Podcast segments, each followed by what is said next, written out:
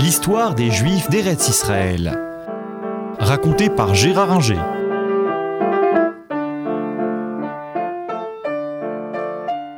À partir des années 1840, euh, la situation va s'améliorer en Palestine dans la mesure où euh, le euh, nouveau sultan décide, Abdul décide de faire des réformes et il accepte de mettre sur un pied d'égalité tous ces sujets juifs et chrétiens, ce qui a une importance considérable en Neiretz pour les juifs qui se trouvent libérés d'un certain nombre de servitudes et de taxes.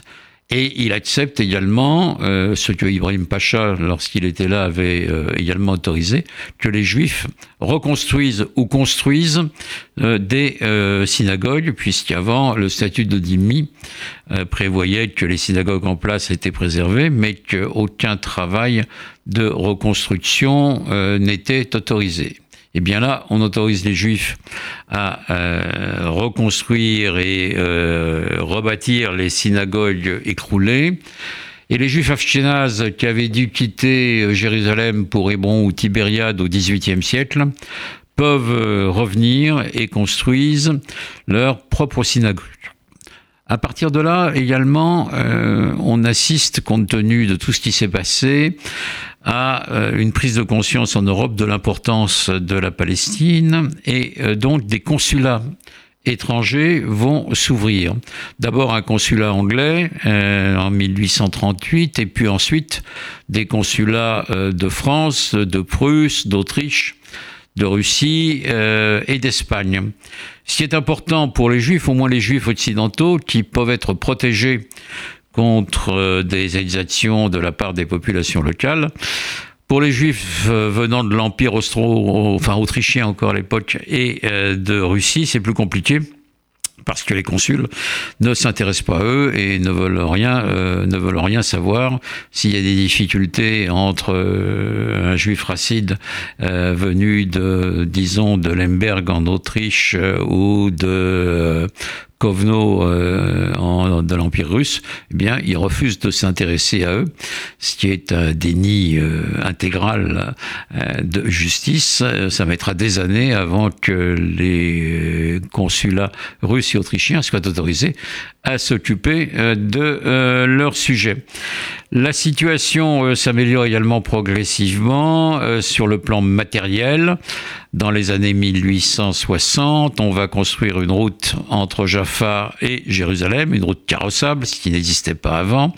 Le télégraphe euh, électrique arrive à Jérusalem en 1865 euh, et donc ça va permettre d'avoir des nouvelles et les communications euh, avec la navigation à vapeur s'améliorent en Méditerranée. Euh, là où il fallait à peu près un mois dans les années 1840 pour relier Odessa à Jaffa, il ne faut plus que 15 jours, ce qui change malgré tout la donne.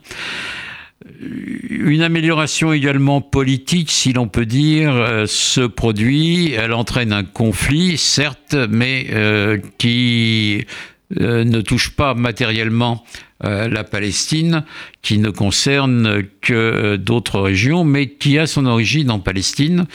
C'est le conflit des lieux saints entre les orthodoxes grecs et euh, les latins. Les orthodoxes grecs protégés par le tsar et les latins protégés par le roi de France, puis la République française, puis le Second Empire.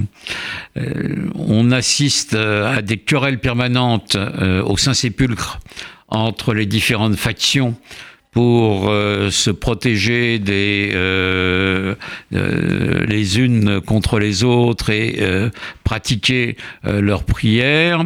Et ces conflits donnent lieu à des chamailleries permanentes au point que dès le XVIIe siècle, les Turcs ont décidé de confier les clés de l'église du Saint-Sépulcre à une famille musulmane, est tout de même un comble.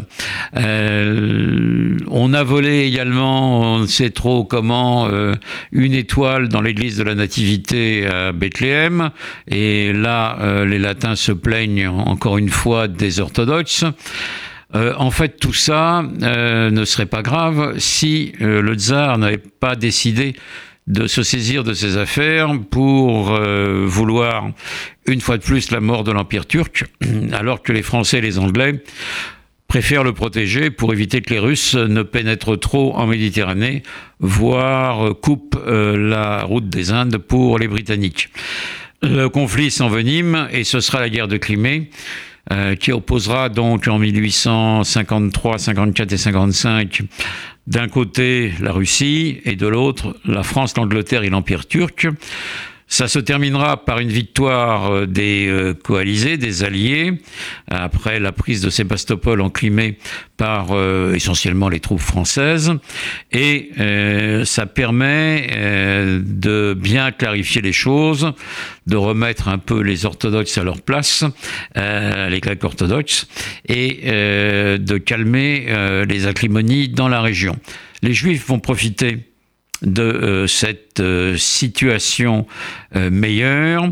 On commence à voir à cette époque apparaître des écoles construites souvent par Rothschild ou Montefiore, des hôpitaux à Jérusalem, endroits où il n'y avait rien de tel, et on voit arriver une population juive venue aussi bien d'Afrique du Nord euh, d'Europe de l'Est, s'installer à Jérusalem ou à Tibériade, où euh, cette euh, population augmente sensiblement et va bientôt devenir majoritaire, ce qui signifie qu'une nouvelle époque va s'ouvrir.